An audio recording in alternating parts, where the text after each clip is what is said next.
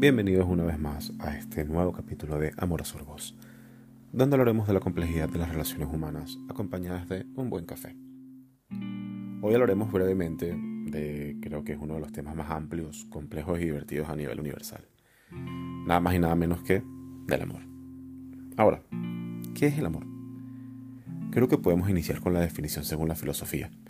Y esta dice que es un impulso que tiene que ver con ese deseo de buscar el conocimiento, la felicidad y contemplar la verdad que hay en el otro.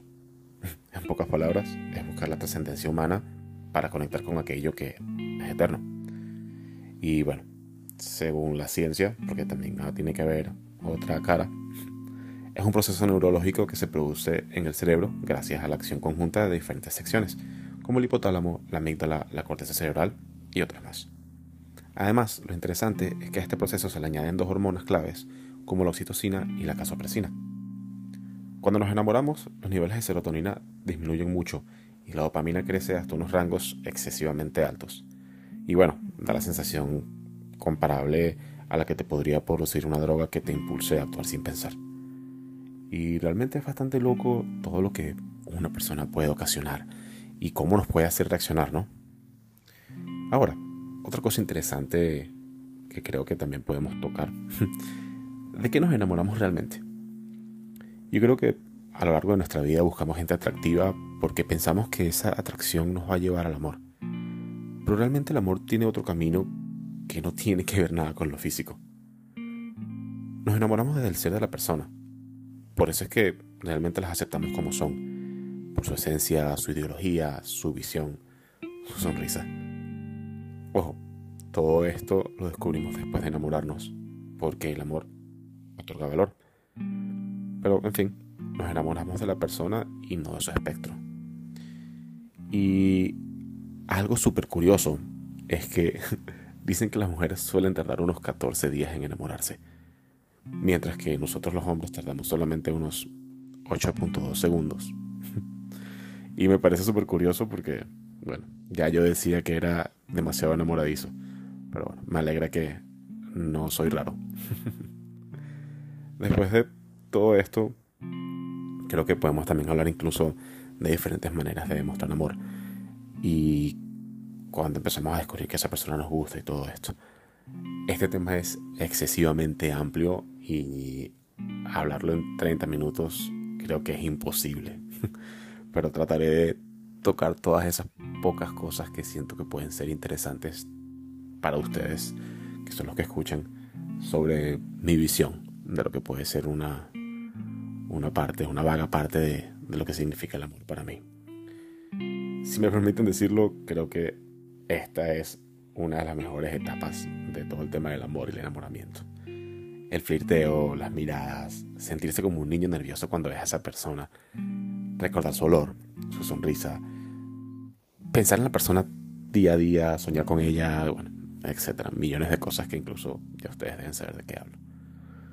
Y ya a la hora de cuando todo evoluciona, cuando ya empieza a avanzar esa, esa etapa bonita, em, es, bonito resaltar que, que, bien, que bonito, válgame la redundancia, es tener delante a una persona a la que no te da vergüenza ni miedo a abrazar que cuando te está mirando se le escapa una sonrisa de oreja a oreja.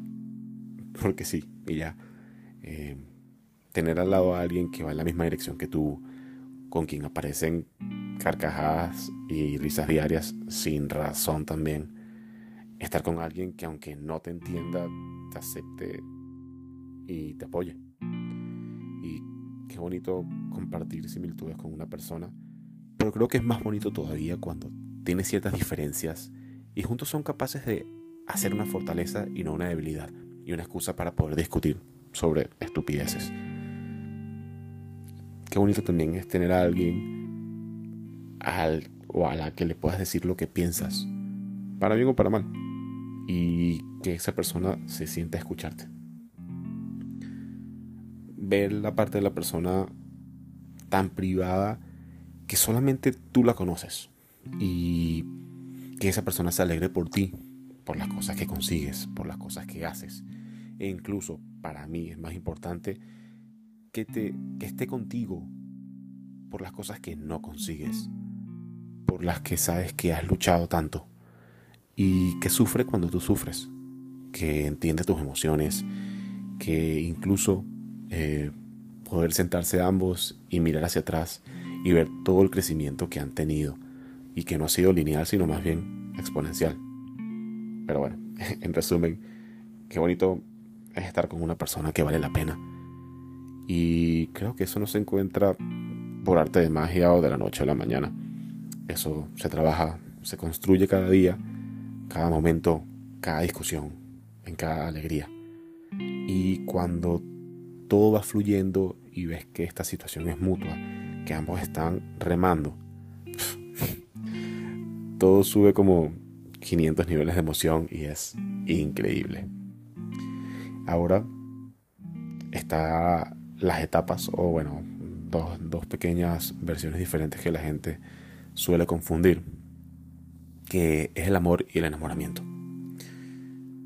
Yo creo que el amor aparece cuando conoces a esa persona profundamente y cuando las quieres con sus cosas buenas y cosas malas.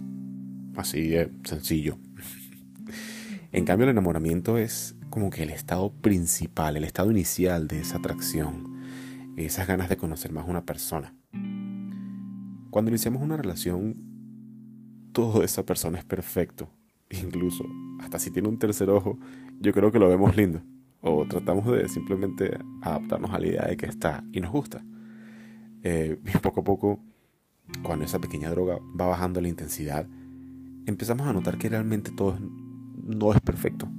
Y ya depende, bueno, de los siguientes pasos que se tomen juntos, cómo sobrelleven esa relación, cómo, cómo se acepten esos defectos de nuestra pareja, para obviamente luego poder admirar sus virtudes y trabajar todas esas pequeñas cosas que, que hacen una relación. Algo súper curioso que he notado también últimamente es que siento que la gente le huye al amor.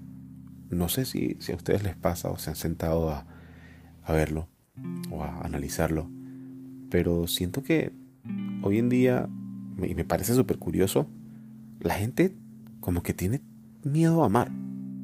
Le huyen al amor, le huyen a las relaciones como si todo fuera un caos. Cuando realmente es todo lo contrario. Siento que muchas veces cuando nos abrimos con alguien y las cosas empiezan a fluir, muchos tienden a oírle por miles de razones. Y ojo, esto no tiene que ver nada con ningún tipo de sexo. Que, conste que esto todo es hablando bidireccional. y pueden llamarlo desapego emocional, pueden llamarlo rechazo o miedo al compromiso, eh, incluso llamarlo miedo al no poder corresponder ese amor que reciben, o bueno, millones de razones más. No soy ningún experto ni pretendo serlo, pero honestamente es algo que, que he visto muchísimo. Y bueno, sumado a la sociedad en la que estamos, que no quiero hablar de eso, creo que estamos buscando muchas relaciones express, donde solo tengamos inyecciones de dopamina y cuando estas disminuyen simplemente nos aburrimos y pasamos a la siguiente relación que nos pueda otorgar eso.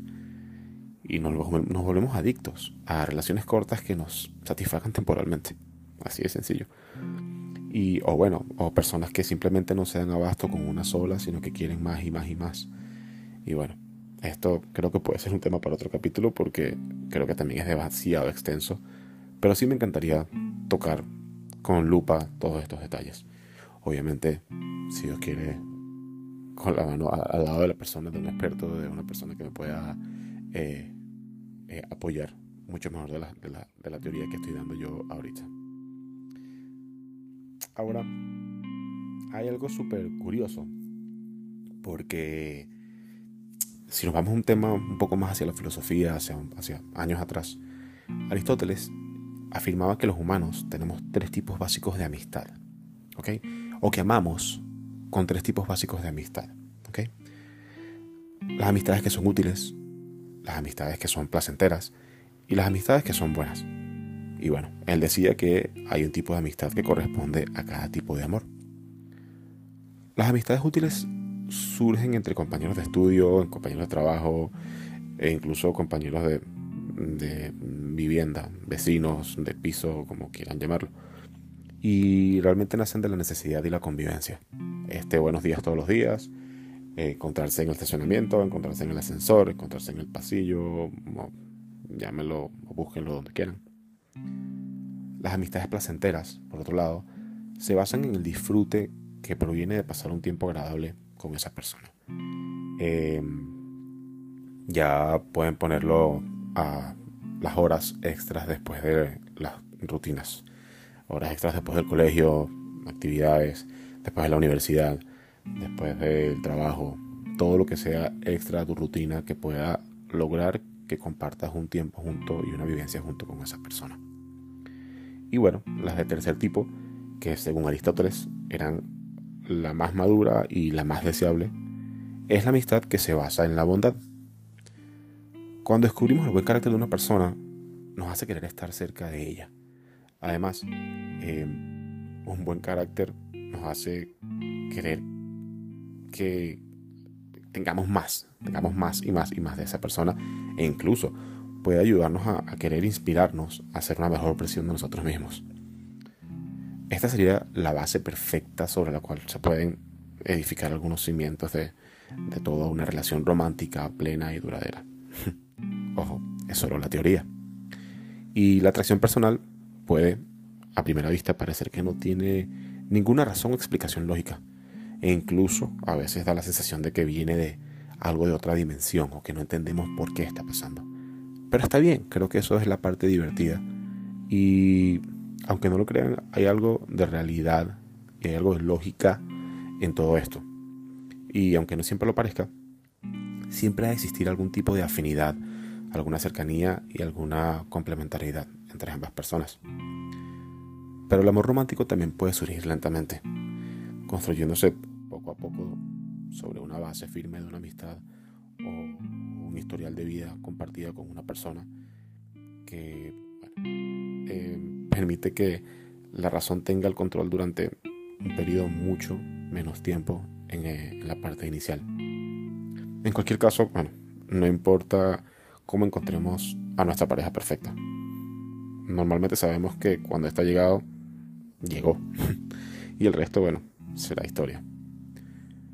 Creo que para que una relación de amor florezca y sea tan bonita como duradera, dependerá de la implicación y el deseo de superar estas piedritas pequeñas que ambos tengan en su camino y quieran hacerlo juntos, que es lo más importante.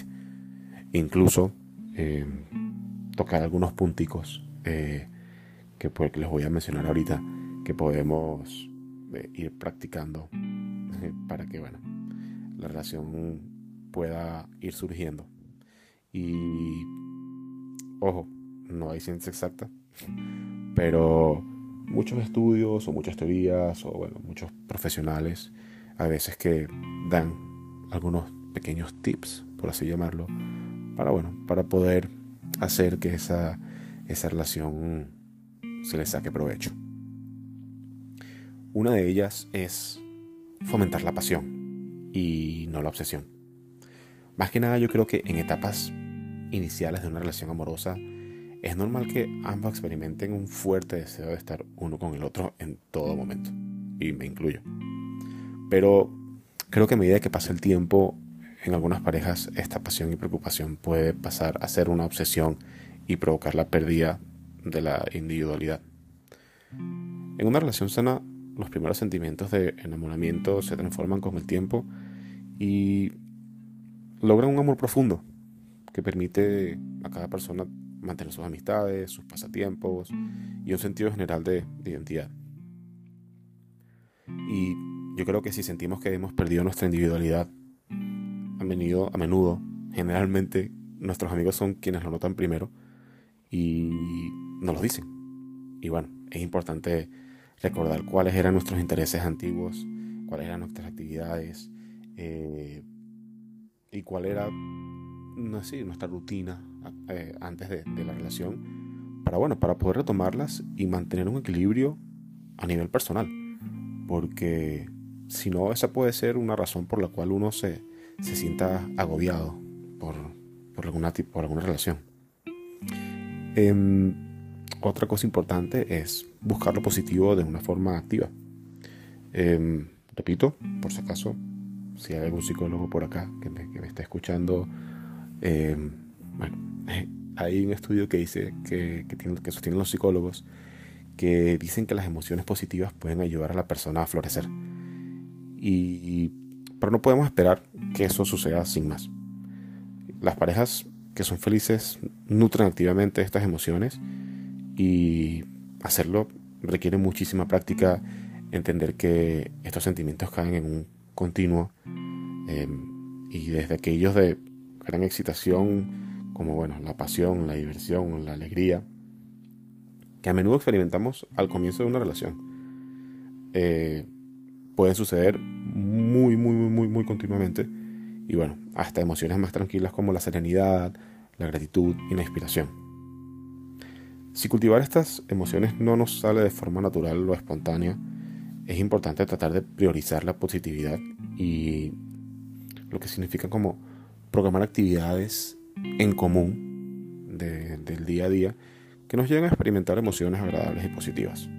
Llámelo actividades juntos o cosas que tú sabes que, que tú sepas que tu pareja es buena. Tratar de hacer actividades así para que realmente puedan resaltar lo positivo. Porque bueno, como dije también en, en, el capítulo pasado, creo que todo el mundo siempre necesita palabras de afirmación, pero tenemos miedo a pedirlas o no sabemos que las necesitamos. Pero siempre está bien darlas, ofrecerlas. Bueno, no ofrecerlas, darlas y ya no pierdes nada en decir algo bonito, en decir algo bueno. Hay que comprender que las emociones suben y bajan. Eso también es súper importante. Y las emociones no dejan de ser unas etiquetas que le damos a, los procesos químicos que se generan en nuestro cuerpo, combinado con la forma en la que nuestro organismo, nuestro pensamiento o impulsos reaccionan entre ellos, ante ellos. Podemos, podemos de hecho cambiar una emoción, eh, nuestra química, al cambiar nuestras percepciones o perspectivas, nuestros comportamientos o las situaciones en las que nos, los colocamos puede, pueden variar. Y a veces es conveniente realizar algunas mm, respiraciones lentas, meditar eh, o profundizar bien mientras observamos nuestros cambios internos. Y cuanto más rápido dejemos que se vayan eh, esa influencia de los factores externos que, bueno, que, desencadenan cualquier tipo de emoción eh, que no sea positiva eh, y las guiemos hacia algo positivo, creo que todo será mucho más fácil. Que tampoco es sencillo, tampoco es algo que se hace de la noche a la mañana. Es lo que hay que practicar y hay que querer lograr para poder perfeccionarlo. Em, hay que practicar la ternura y el cuidado también. Yo soy una persona extremadamente romántica. Em, y muchos esa, esa ternura o ese cuidado lo practican de diferentes maneras o tienen diferentes detalles. Hay gente que lo hace en menores cantidades, gente que lo hace en, cantidades superlativas. Y bueno, eso también creo que hay que regularlo porque los excesos no traen nada bueno. Pero bueno, el amor romántico y todo el tema del noviazgo se caracteriza en un inicio por sus actos y palabras de gran pasión y dedicación incondicional del uno por el otro. Em, que te amo, que te quiero, que eres lo mejor de mi vida y bueno, paren de contar. Y con el tiempo la amistad y, y la honestidad deben sustentar ese amor para que sea duradero, ofreciendo ternura y cuidado a la otra persona. Lo que bueno, obviamente va a ayudar a mantener nuestros niveles de oxitocina en un nivel bastante equilibrado y, permitiéndonos ver más allá de nuestros propios intereses personales. Hay que también evitar hacer suposiciones. Y aunque los amantes quieran creer que saben y entienden todo el uno del otro, la vida garantiza que lo desconocido, digo la vida, me refiero al misterio bueno, del futuro, el destino y toda esta parte, eh, garantiza que lo desconocido siempre esté presente de una manera o de otra. Y tal vez un poco más profundo, un poco más amplio, un poco más en la distancia de lo que creemos. Pero hay que mantener vivo ese romance.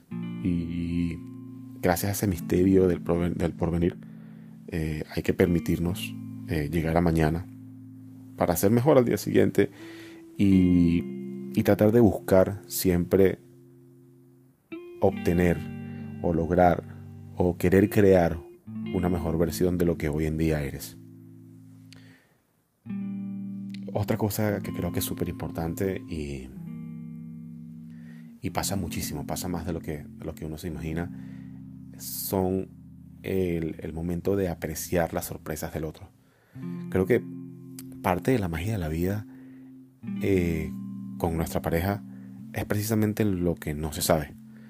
Descubrir que a nuestra pareja le encantaba ir a la montaña cuando era niña o niño, em, que tocaba, qué sé yo, flauta en el colegio, cuando, y no sé, que estudiaba francés en, en, bachillerato.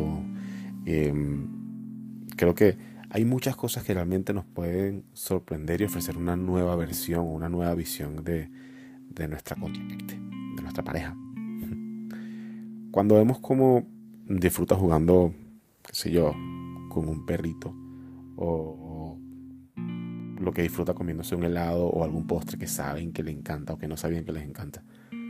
Y todos esos pequeños detalles que nos hacen que nos alegremos, nos alegremos de, ver cómo, cómo, cómo está pasando y apreciar esos pequeños momentos de felicidad que son sencillos, que son simples, pero son reales.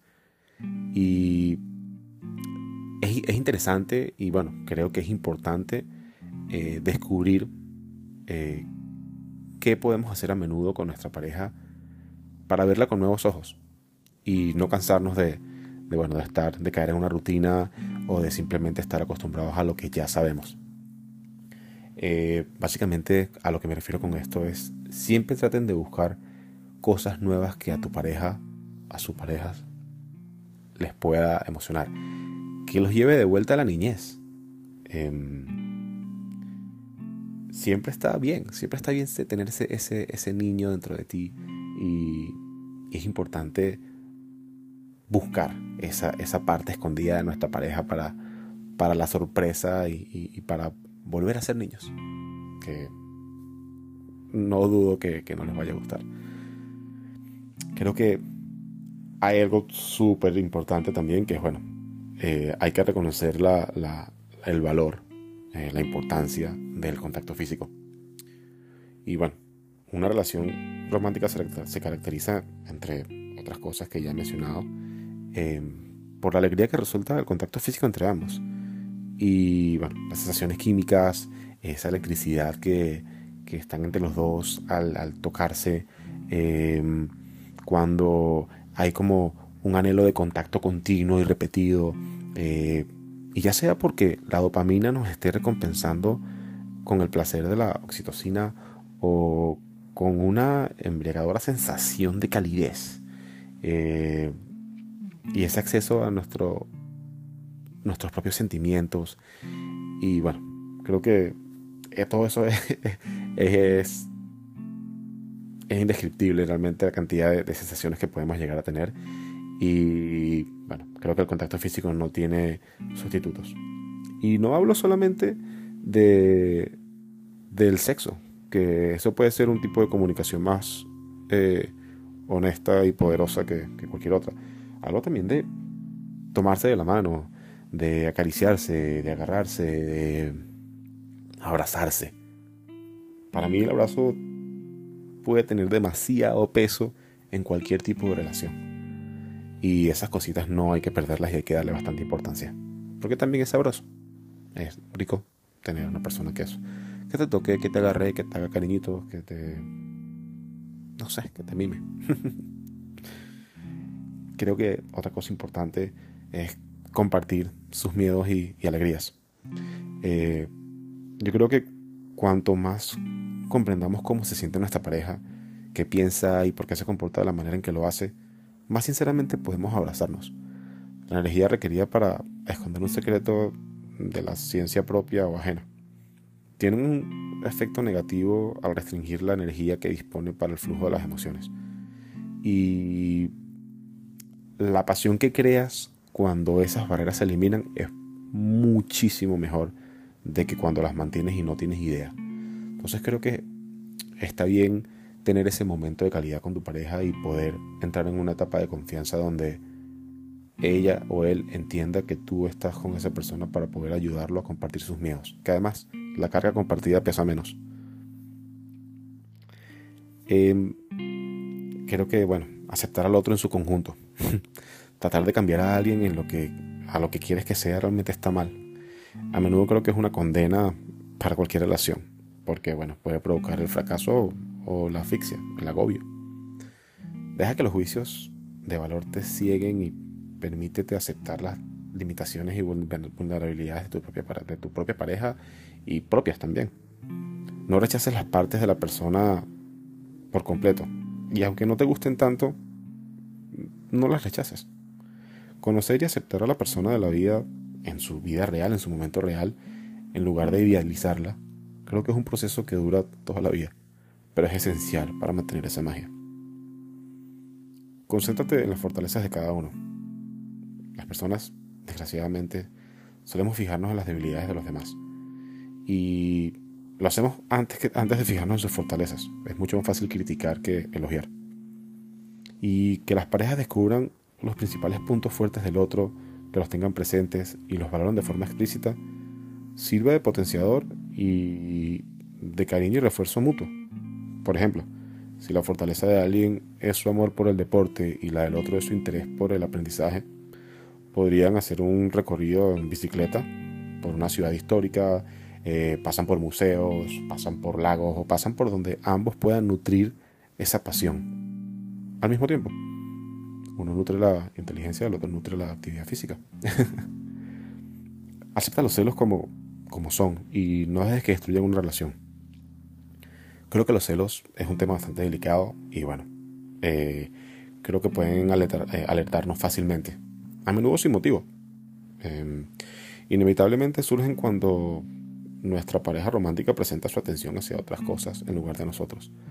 Y no solo sentimos una gran incomodidad debido a la desconexión emocional que percibimos, sino que el objetivo de su atención, de su desatención en este caso, puede sentirse como una amenaza y ya sea que se trate de otra persona, de una actividad, de alguna otra etapa como la de lo demandante que puede ser un niño, eh, un hijo o algo, em, o una fecha límite en el trabajo, qué sé yo. El desapego temporal que se genera nos hace sentir como en un segundo plano y sé que a todos les ha pasado. El que diga que no está mintiendo. Sin embargo, debemos tener cuidado de sentirnos traicionados porque cuando nuestra pareja se enfoca en otro aspecto importante de su vida, creo que la mejor solución para lidiar con esto es reconocer nuestra incomodidad, hacer todo lo posible para satisfacerla de, manera, de la manera más adecuada, aprovechando para atender a nuestras propias necesidades, expresar cómo nos sentimos, y directamente, sin filtros, porque a pesar de todo son parejas y tienen que comunicarse. Y bueno, brindarse mutuamente también el espacio que necesitan al relacionarse con otras personas, lugares y pasiones. Todo esto mientras haya un respeto, obviamente. Otra cosa súper importante es que hay que ser agradecido. Y es un, es un lema que estoy siguiendo desde hace muchísimo tiempo en mi vida diaria. No solamente en temas de relaciones, sino en mi vida diaria. Y es el ser agradecido. Creo que a medida que avanzamos en una relación, solemos dar por sentados los sentimientos de la otra persona. y la gratitud es una forma en la que ayudamos a seguir viendo las virtudes de nuestra pareja. Te hacen el desayuno, no te cuesta nada decir gracias. Valora ese, ese gesto de, cariño que te están dando. Em, te traen un café porque saben que te estás durmiendo en el trabajo. Apoya ese gesto de cariño y di gracias. No nos cuesta nada. ¿Cuánto estás perdiendo de tu vida? Cinco segundos. Como demasiado. Imaginando que digas un gracias demasiado largo. No es nada no es nada de tiempo y te apuesto que lo que trae de repercusión por decir ese gracias siempre va a ser positivo.